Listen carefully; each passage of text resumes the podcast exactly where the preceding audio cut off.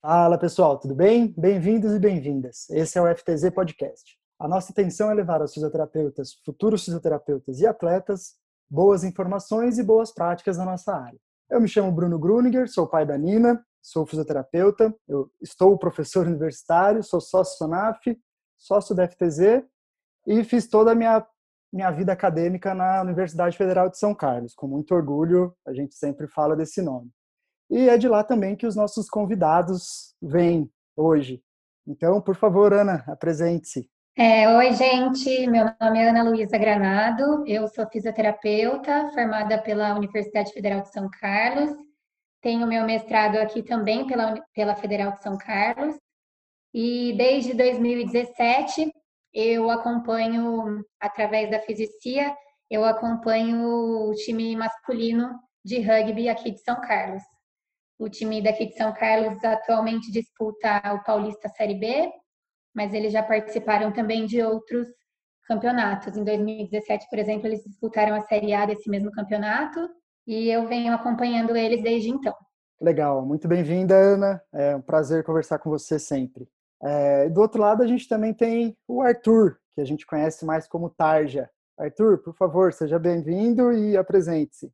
É, olá, gente. Obrigado aí pelo convite e pelo espaço mais uma vez. É, meu nome é Arthur Casagrande Pinheiro, eu também sou formado pela Universidade Federal de São Carlos, fiz educação física, é, também com muito orgulho. Sou são carlense, daqui da terra. Eu comecei a trabalhar com preparação física e treinamento focado para rugby mais ou menos a partir de 2015, que eu estou fazendo bem, estou bem imerso nisso. Também sou atleta de rugby, comecei a prática em 2003, tinha 12 para 13 anos a partir de 2010, eu joguei bastante torneios nesse período, de 2003 a 2010, em São José dos Campos, que é um polo de rugby muito forte no país. É um time campeão brasileiro várias vezes. E joguei bastante torneio lá nessa minha fase infanto-juvenil, assim. É, a partir de 2010 eu fui fazer educação física na Federal por, por causa do rugby mesmo. Eu queria de alguma forma trabalhar com isso, não sabia como eu iria ganhar dinheiro com isso, se teria espaço, mas eu sabia que era isso que eu queria fazer. Consequentemente, eu acabei caindo de cabeça na competição a partir de 2010 com o São Carlos, Campeonato Paulista do Interior, Campeonato Paulista, e tentei levar uma vida assim, assimilar as duas coisas, né? Uma vida de atleta, o melhor que poderia ser, né? Lembrando que a gente é amador, mas basicamente é isso, né? Cinco anos aí atuando como treinador e personal, né? E treinador de rugby mas há uns 15, 16 anos eu competi aí praticamente todo o tempo aí essa modalidade. Massa, muito legal. Obrigado mais uma vez então pela presença dos dois. E, e já deu para entender que o que a gente vai conversar aqui hoje é o rugby, né? Então é uma coisa que a gente, é, que de diferentes formas é, nos uniu em determinados momentos da nossa vida. Então só falando sobre a minha atuação com rugby, né? quando logo que eu me formei, eu comecei a trabalhar na Fisicia em São Carlos, né? E todo mundo de São Carlos, a região aí conhece, né? A clínica do Jean Voland, da Camila Voland também, que é a esposa dele, que é são nossas referências, né? O Jean, principalmente, nossa referência sobre quando o assunto é fisioterapia esportiva. E a clínica tinha e ainda tem essa parceria com, com o Rugby São Carlos. E a partir disso, comecei a participar em alguns torneios, em alguns campeonatos. Inclusive, essa semana, acho que faz sete anos que a gente fez uma gira pelo Rio de Janeiro, né, Tarja? Você lembra disso? Isso. É, então, eu, curiosamente, eu tava, curiosamente, eu estava no departamento médico nessa, nessa viagem aí. É, e assim, o rugby, o, o rugby é um esporte apaixonante, né? Vocês que estão mais imersos nisso agora, vocês conseguem explicar por que, que ele é tão apaixonante assim? Acho que cada um tem os seus motivos, né? Mas realmente, é, acabei não falando, né? Mas depois que eu comecei a acompanhar também como fisioterapeuta o time masculino de rugby, eu acabei me tornando atleta de rugby também. Exatamente por isso, né? É um esporte bem apaixonante. Eu acho que tem algumas diferenças. Acho que a gente vai puxar um pouco a sardinha aqui para o lado do rugby, né? Que é o que a gente gosta, mas tem algumas diferenças dos outros esportes. É, eu acho que uma das coisas bem interessantes do rugby são os valores que eles são que do rugby, né, que a gente coloca em prática eles dentro e fora de campo. Então, uma das coisas bem legais que eu acho é o respeito. O respeito com os treinadores, o respeito com os juízes, com os colegas, com outro time. É, a gente não vê jogador de rugby no meio do jogo xingando o juiz, por exemplo, né? É uma coisa que é bem forte, assim, não só no rugby no Brasil, mas no rugby no mundo todo. É, o respeito também com os adversários, então a gente termina os jogos e tem a tradição do terceiro tempo, então a gente confraterniza todo mundo junto. Então eu acho que isso é uma coisa que faz com que o esporte seja bem cativante mesmo. É, para mim, cara, eu acho que eu tive diferentes fases da minha interpretação sobre o rugby, porque eu comecei muito novo, então, como atleta, e aí, como atleta que me pegou, eu acho que foi o sentimento de grupo, então a necessidade de eu fazer parte do grupo e de eu respeitar a necessidade do grupo e não a minha necessidade individual. Então a gente tem vários esportes coletivos, né? N, futebol, basquete, etc. Mas eu acho que aonde a gente puxa para o nosso lado, eu acho que o sentimento de grupo e de unidade do rugby, eu acho que é diferente de qualquer modalidade. É isso por N critérios, né? Um deles pode ser a, o contato físico. Talvez essa essa tensão do contato físico, da adrenalina do jogo, faz com que a gente tenha que se unir vai entrar lá. E então eu acho que, cara, o sentimento de grupo foi o que me pegou muito no começo, de, de eu não querer largar e de querer jogar machucado e dentre outras coisas. É, disciplina, então acho que me ensinou, eu até fiz, a segunda fase foi eu na faculdade, eu fiz um trabalho, meu TCC foi sobre rugby, os aspectos, se a modalidade funciona como aspectos sociais, ajuda o comportamento das pessoas na sociedade, fora da prática. Então já comecei a ter outra mentalidade. Falei, cara, acho que a disciplina vai além ali do só com o árbitro. Você começa a ter disciplina no dia a dia. Seja respeitar a fila no banco, o que for, no supermercado. É, então acho que foi trabalho em equipe, disciplina e superação barra sacrifício pessoal. Assim. Então a prática da modalidade no nível competitivo, acho que exige um sacrifício pessoal dentro e fora de campo, que isso te ajuda a enfrentar dificuldades, seja no trabalho ou ou na família, qualquer dificuldade no dia a dia. Assim. Então, acho que o rugby tem essa necessidade de sempre estar se superando. Então, acho que para mim esses três pontos foi crucial, assim. É, legal, e é legal perceber isso que a gente consegue trazer isso para nossa para nossa vida mesmo, né, para o nosso dia a dia. Acho que esses valores talvez sejam um dos grandes diferenciais dessa modalidade e, e, com certeza é um dos pontos mais importantes que ela tem aí, né? É, mas assim, imagino que tenha bastante jogador de rugby nos escutando hoje, é, mas mesmo assim eu acho que é legal a gente começar do básico, né? Tem muita gente, vira e mexe eu vou, quando eu estou dando aula, se assim, eu vou comentar com os alunos, ah, é, por exemplo, essa lesão costuma acontecer muito no rugby. E o que eu vejo é um monte de interrogação no olho de cada um dos alunos. Né? Eu acho que é legal a gente começar falando disso, né? É, como que a gente consegue explicar a grosso modo, basicamente, o que é rugby. É parecido com o futebol americano, Tarja? É, cara, essa, durante muito tempo, o que facilitava a minha, principalmente na adolescência, o que facilitava a minha vida é quando alguém perguntava o que você joga, eu falo rugby, a pessoa, é futebol americano? Aí tipo, é parecido. Então, chegou uma hora que eu já nem conseguia explicar mais a diferença, eu só respondia. Uma curiosidade interessante, cara, foi o que marcou para a galera que começou a jogar mais lá atrás, é que hoje em dia a gente fica feliz de que eu falo que eu jogo rugby, todo mundo sabe o que é. Assim. Para a gente que já começou numa época onde era algo, parecia um mito, ninguém sabia o que era, agora pessoas assim totalmente que não conhecem o esporte, saber pelo menos reconhecer, isso acho que foi um grande mérito assim do, do Brasil, assim, pro cenário. As Olimpíadas têm grande parte nisso, né? No Rio.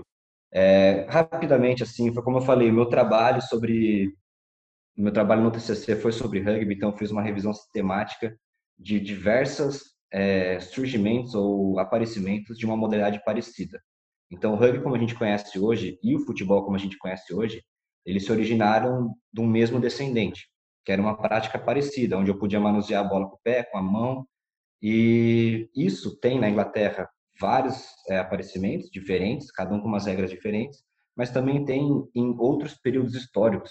Então, tem relatos de na China uma prática parecida, é, na América pré-colombiana, outra no feudalismo também parecido. Então, historicamente, existem vários é, práticas corporais que envolvem carregar uma bola, é, contato físico, invasão, ganho territorial.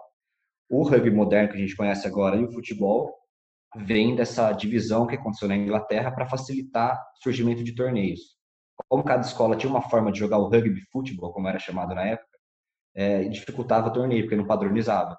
Então aí houve uma discussão em dividir, em virou futebol, né, só pode jogar bola com os pés, e surgiu o rugby que a gente conhece agora, o rugby único, né?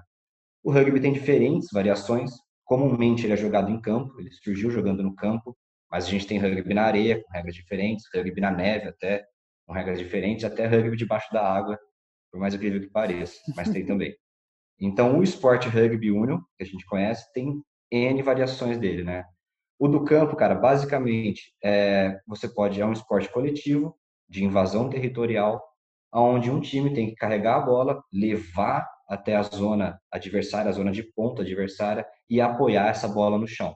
É, a defesa pode me impedir fazendo um tackle, né, me colocando no chão, então existe uma técnica e conceitos para se fazer esse movimento, mas dentro desses conceitos eu posso ser agressivo, eu posso tentar ir forte, e aí, a partir disso, é, surgiu a divisão, assim, né? Então, o rugby único que a gente conhece agora surgiu de duas modalidades. Então, o esporte rugby tem variações de modalidades.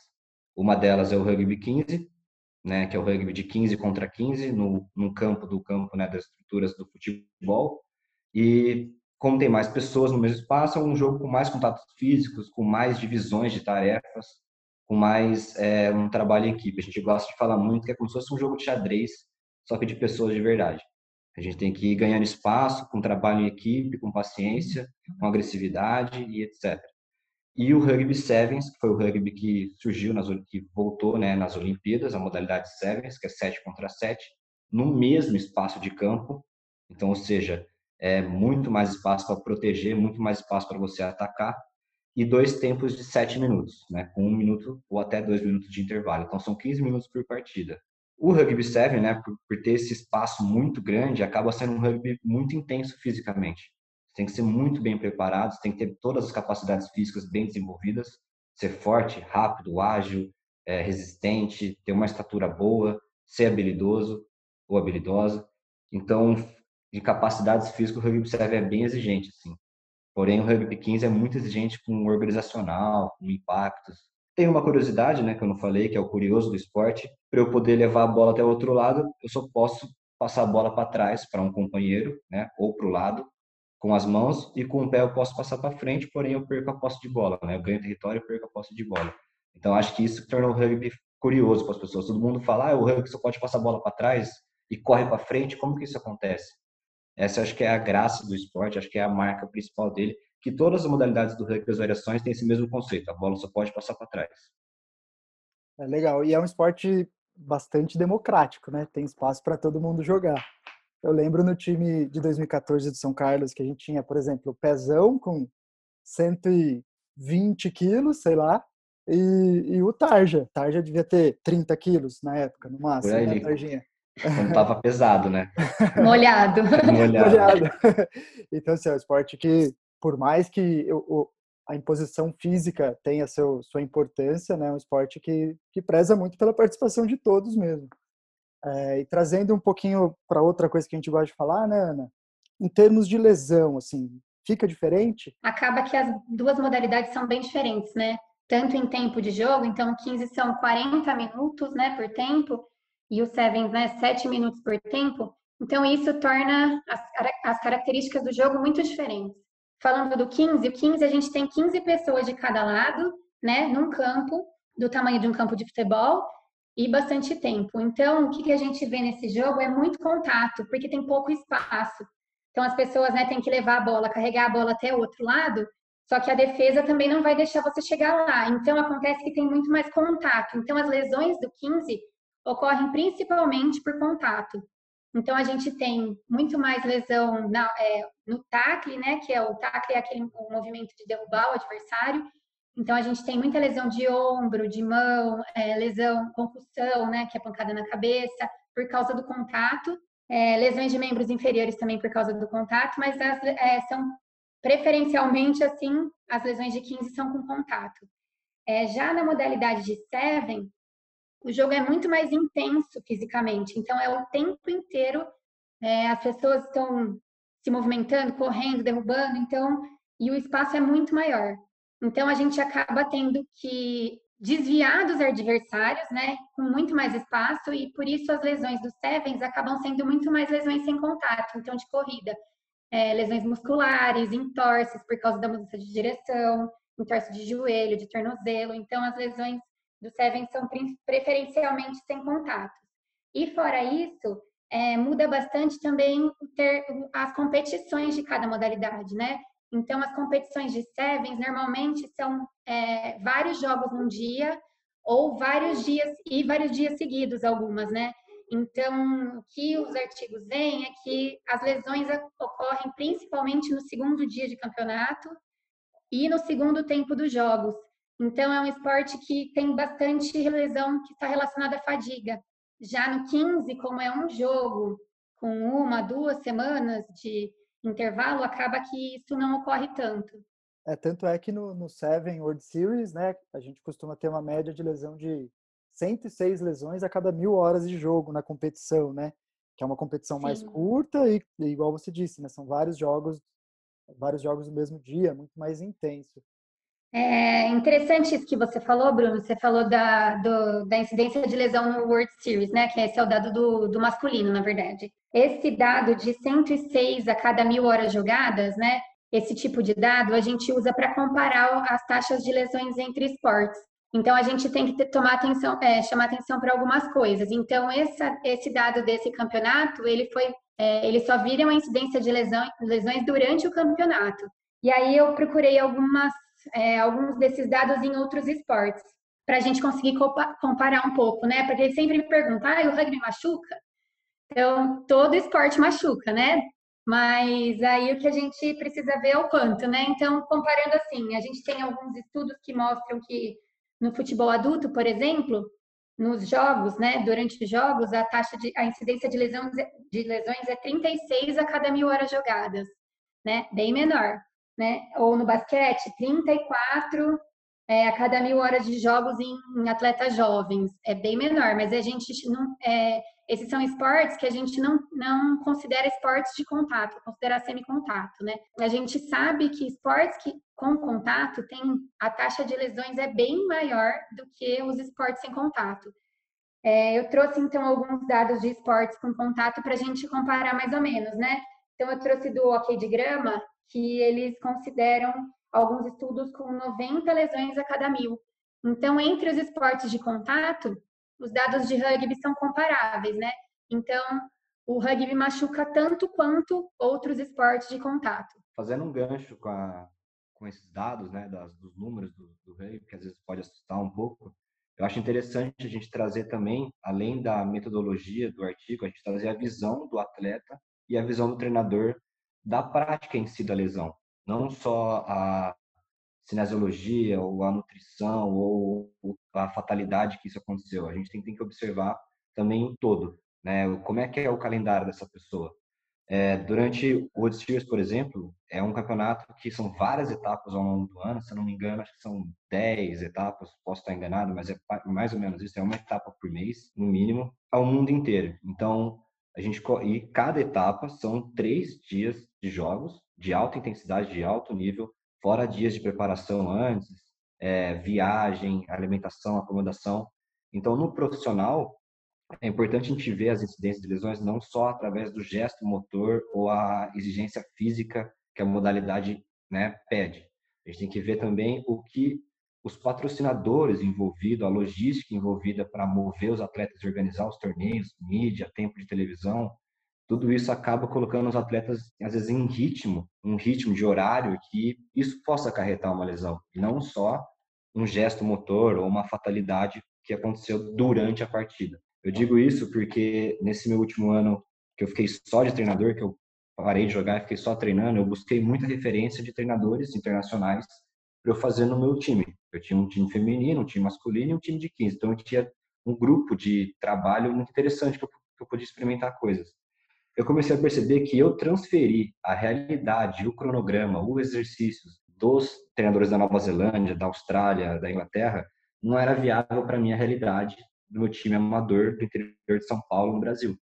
Então, eu cobrava uma periodização onde o meu atleta, o atleta profissional, por exemplo, ele só, cara, treina, descansa e fisioterapia, disciplina e recebe por isso. E é um esporte de, de exigência de contato físico, né? O meu, cara, eu precisava tornar meu atleta as capacidades físicas dele desenvolvida, força, potência, velocidade, entre outras coisas. Porém, o meu atleta, quando ele chegou para treinar, ele trabalha levantando geladeira numa fábrica. Então, ele ficou o dia inteiro levantando peso, chegou para treinar sem comer, porque é o horário que dá para ele, porque ele tem família, um monte de coisa para fazer. E aí, pô, eu comecei a perceber, eu comecei a afetar o rendimento do grupo, porque eu não estava adaptando à realidade deles de ser amador e do esporte exigir muito do corpo, do corpo e da cabeça. Assim.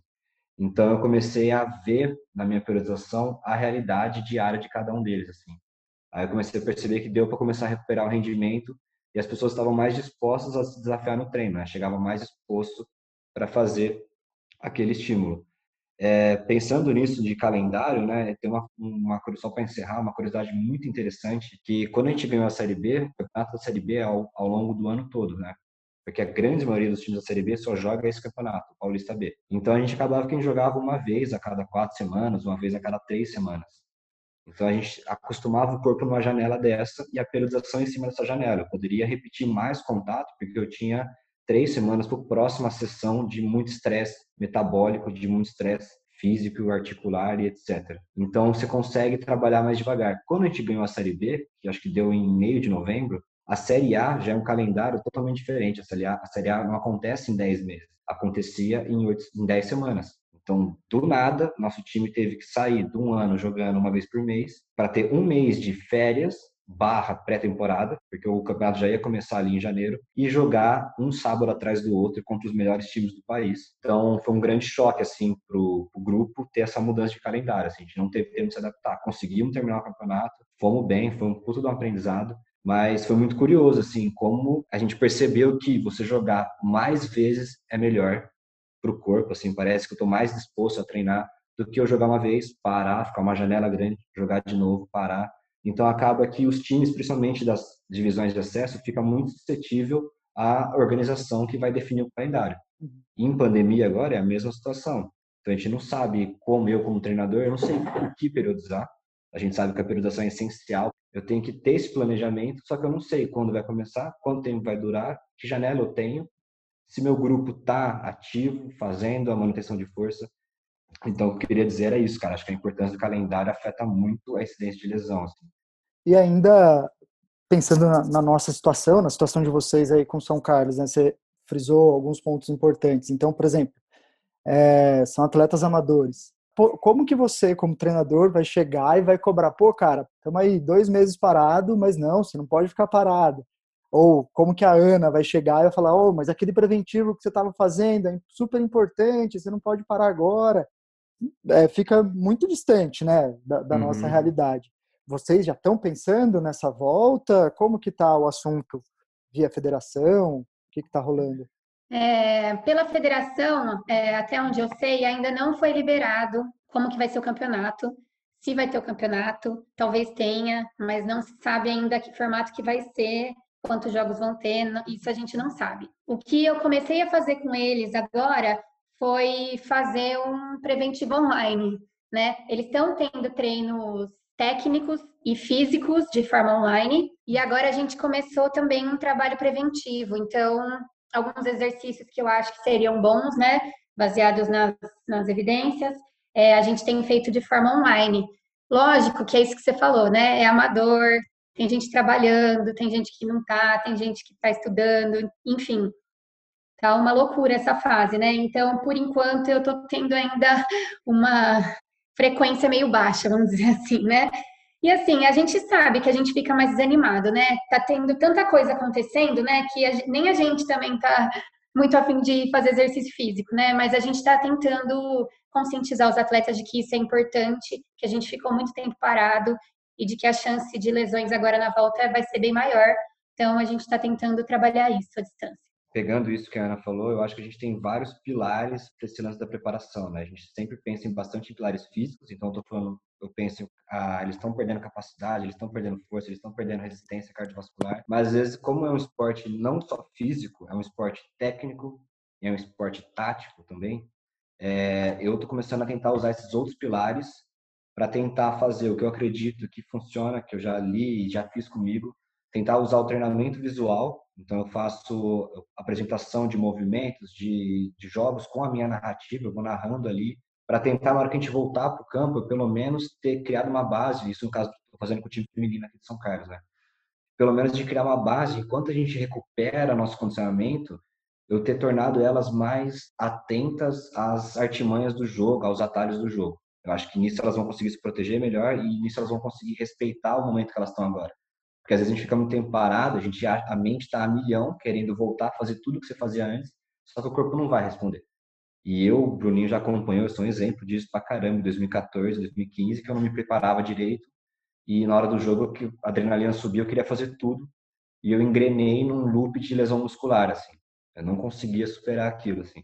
Não conseguia treinar força, treinava sem força, machucava de novo, e ficava nesse ciclo, assim. E aí foi essa época que eu fiz bastante treinamento visual, assim. Quando eu voltei da lesão, para mim o rugby era outra coisa, assim. Eu fiquei tanto tempo assistindo o jogo e fazendo esse treinamento de vendo movimentos da melhor passadora do mundo, como ela passa a bola, que na hora que eu voltei para o campo eu consegui transferir um pouco disso para o meu gesto motor, assim. Claro, cara, que a capacidade física é o combustível. Se a gente não está com capacidade física em dia, condicionamento, você vai ter várias ideias, várias leituras, mas vai errar na execução, assim. Então, a gente está bastante preocupado, a gente está focando muito em prevenção de lesão, que a Ana está trazendo, assim, de que dá para fazer em casa e que, cara, já é comprovado que funciona. E, paralelo a isso, eu estou tentando suprir a preparação física com bastante treinamento visual, assim. É, já que a gente já começou a falar um pouquinho desses, da, das suas estratégias aí de prevenção com o pessoal de São Carlos, Ana, tem, provavelmente tem alguns atletas de rugby ouvindo a gente eles a pergunta do que vale milhão, né? Eu consigo me prevenir? Eu consigo não ter lesão? É, o que, que você diria para essa galera aí, Ana? É, não ter lesão eu acho bem difícil, assim. É, esporte machuca, qualquer um. Mas a gente consegue diminuir a incidência de lesões, sim. Bom, é, recentemente, então, a World Rugby, né, que é a entidade mundial de rugby, né, lançou um programa de prevenção de, prevenção de lesões, chamado Activate. E daí já tem alguns estudos que viram a eficácia desse protocolo. Então, como ele funciona? Tem vários níveis de exercícios, então, tem desde exercícios isométricos, exercícios de equilíbrio, de corrida, exercícios de estabilização, tem vários tipos de exercício e tem vários níveis, né, que os atletas podem fazer, né? Conforme eles vão conseguindo fazer, eles podem ir evoluindo de nível. E tem também um programa de aquecimento pré-jogo que eles desenvolveram e alguns artigos já viram a eficácia tanto para prevenir as lesões de tecidos moles, né? Então, entorses, enfim, lesões musculares, quanto para diminuir a incidência de concussão. A gente acha às vezes que concussão por ser pancada na cabeça a gente não consegue prevenir, mas os artigos estão vendo que aumentando a força de pescoço, a gente consegue diminuir as, a incidência de concussões. E outra coisa que a gente vê nos artigos é que muitas das lesões são devidas a erros de técnica. Então, erros na hora de taclear, erros na hora de receber o tac, na hora de cair. Então, isso também é uma coisa que a gente consegue trabalhar bastante nos treinos, né, com os treinadores, para a gente evitar esses tipos de erros sabendo quais são os erros, a gente consegue também evitar eles e diminuir a incidência de lesões nessa modalidade também. É muito massa, né? Essas iniciativas que, que costumam aparecer, né? Eu não, nunca li a fundo sobre essa, mas ela me parece é, bem similar ao do FIFA, né? O FIFA Eleven Plus, que também Sim, tem um modelo é. de, de aquecimento, muito interessante. Eles, pelo menos para o futebol, eles têm encontrado também bons resultados, né? De diminuição de quantidade de lesão, muito interessante isso. Sim, é bem legal, viu, Bruna? É parecido com, com o da FIFA. É, assim, ainda precisa de muito estudo, né? Porque, por exemplo, esse tipo de protocolo, ele não conseguiu prevenir né, as lesões de ombro. Então, ainda falta muita coisa para ser estudada, né? Mas a gente que trabalha com isso, a gente também vai estudando cada lesão específica e estudando os fatores de risco para cada uma, e isso também a gente consegue diminuir um pouco a incidência dessas lesões. E sobre a concussão, a gente vai ter o, o nosso próximo episódio vai ser só sobre concussão. Agora, aproveitar a visão de atleta de vocês dois também. A Ana, eu sempre fico surpreso quando eu penso nela jogando rugby, mas o último jogo que eu acompanhei, ela deu uma tacleada lá que estralou do outro lado do campo. Viu? Ainda bem que você está falando isso na frente do meu treinador aqui. Não, foi, foi muito massa. E eu, foi uma sequência ainda que você deu o primeiro tackle, e você já levantou, já saiu na busca. Nossa, é verdade, eu lembro. É, foi uns três seguidos, assim, eu falei, caramba, a Ana, que massa. Eu, eu nunca fui atleta, eu sempre tentei praticar esporte, mas nunca fui atleta desse nível de comprometimento, assim, né? Igual vocês são tal. E eu sempre fico me perguntando agora, como fisioterapeuta, né? Como que fica a cabeça de um atleta frente às lesões, né? Então, assim, acho que o primeiro, primeiro ponto, o que, que vocês, como atleta, é, entendem e percebem que é uma lesão? É, eu acho que a gente tem a visão um pouquinho influenciada mesmo, né? Porque a gente lê bastante coisa e vários artigos definem bem o que é lesão, né? mas eu acho que, como atleta, é tudo aquilo, é, todos os meus problemas físicos que vão atrapalhar o meu desempenho, seja no treino quanto no jogo. Então, tudo aquilo que vai me impedir de chegar no meu melhor. É, para mim, cara, como atleta, eu é difícil também, porque eu, eu, joguei, né, durante muito tempo, e depois comecei a trabalhar com isso também, já fui árbitro, já pitei torneios, então eu tenho três pontos de vista, assim, do árbitro, do treinador e do atleta, assim como atleta, eu acho que eu tive fases assim. Então, eu já tive a lesão que me desanimava, que eu achava que eu nunca mais ia superar ela, então eu não voltava, eu ficava o ano inteiro. E aí isso me fazia não fazer os exercícios de, da fisioterapia, porque eu já achava que eu não ia voltar. Então, essa foi uma, um jeito que eu lidei com as, com as lesões no começo. É, um outro tipo de lesão que eu senti também, eu sentia que eu nunca ia voltar a competir no mesmo nível que eu estava na época. Assim. Então, geralmente era aquela lesão que eu estava na minha melhor fase, no meu melhor ano, e aí sofri uma lesão, assim, uma fatalidade, assim, tive uma fratura, que não foi uma falta de preparação, aconteceu. E aí essa era uma lesão que falava assim, nossa, eu nunca mais vou conseguir chegar naquele nível que eu estava de preparação de novo. Assim. Mas, porém, cara, ultimamente, pelo fato de eu ter essa visão de treinador, de saber a importância da preparação física e de conseguir usar ela no meu corpo, fazer a minha preparação e usar no meu corpo e ver o resultado, no final, assim, 2018, 2017, eu já estava lidando com a lesão de uma forma de mais enfrentamento.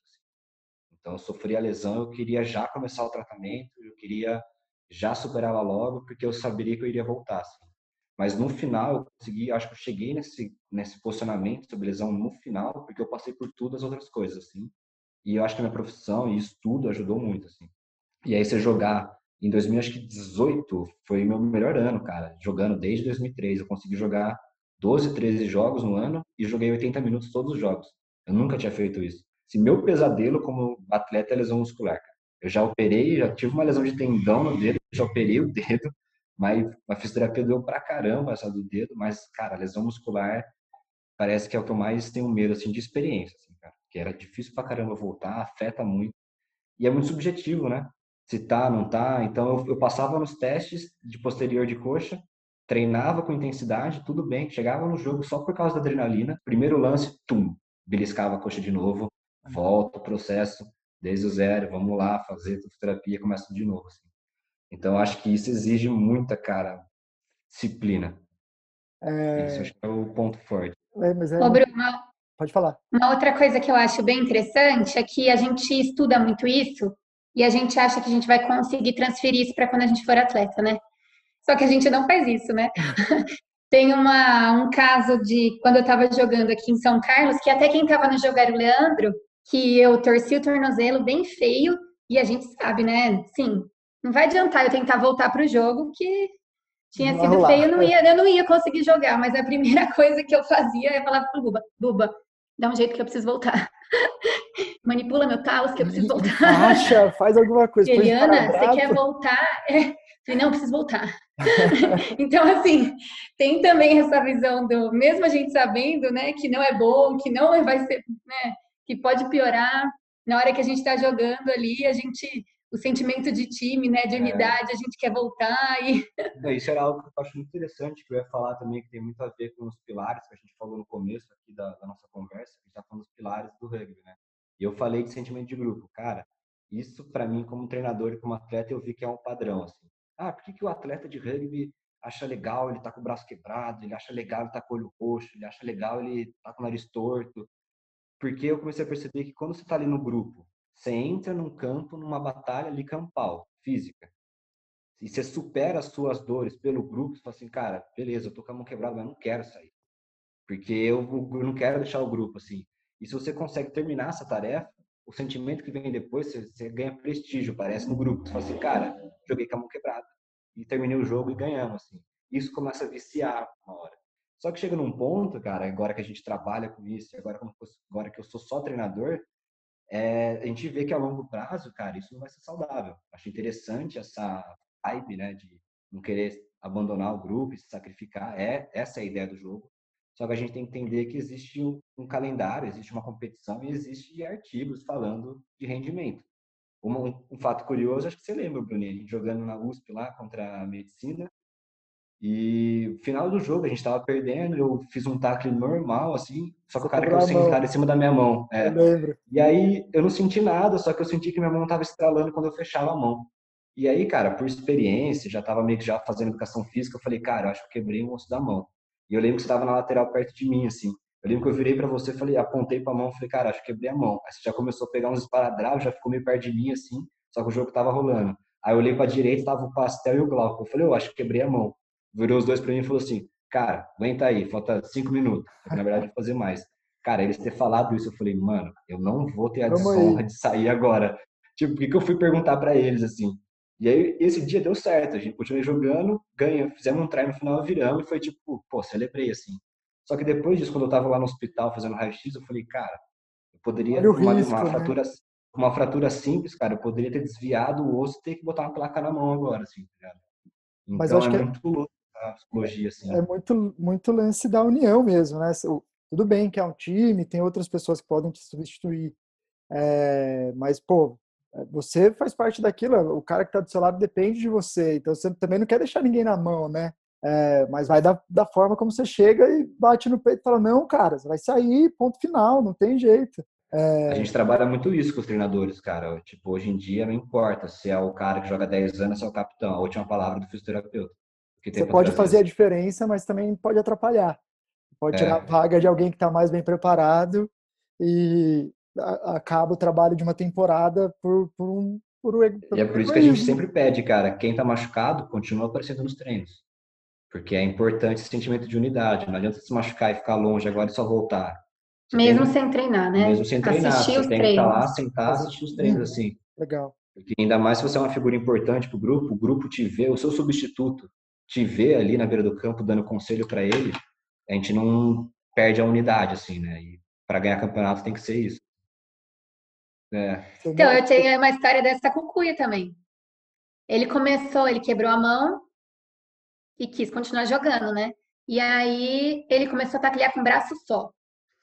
E aí eu lembro dele tacleando com o braço só, assim, e outra mão para trás que estava quebrada acho que era o Ted que estava treinador, e alguém falava para ele: Olha lá, o Cuia tá com a mão quebrada, tem que tirar ele. Aí ele falou: Ah, mas tá tacleando, né?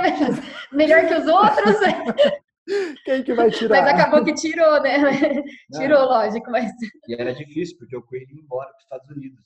Então, tipo, era a última partida dele. O cara, mano, foi parte do grupo importante, passou vários perrengues pro grupo. Então ele falou, cara, minha última partida, consegui ser escalado como titular. Dá cinco minutos ele quebra o quinto metacarpo, acho. E aí ele falou, cara, ele tipo, olhou para mim no meu olho e falou assim, eu não vou sair, cara. E tipo, é, foi muito louco isso, porque a gente tem uma relação de respeito, assim. Se eu pedir para qualquer cara sair, eles saem, sabe? Não tem problema com isso. E aí ele foi meio doido, porque eu, como na hora ali, entrou o atleta em mim também. Eu tava como treinador ali, falei, não, Comprou cara, a ideia dele, né? O jeito que ele falou comigo, eu comprei meio que a dele e falei, ah, cinco minutos, tá ligado? E que virou dez depois. Assim. Mas eu tive que entrar na dele, assim, é muito louco, porque não tá certo, assim. Eu era a última palavra, assim, eu tinha que ter tirado ele como treinador, né?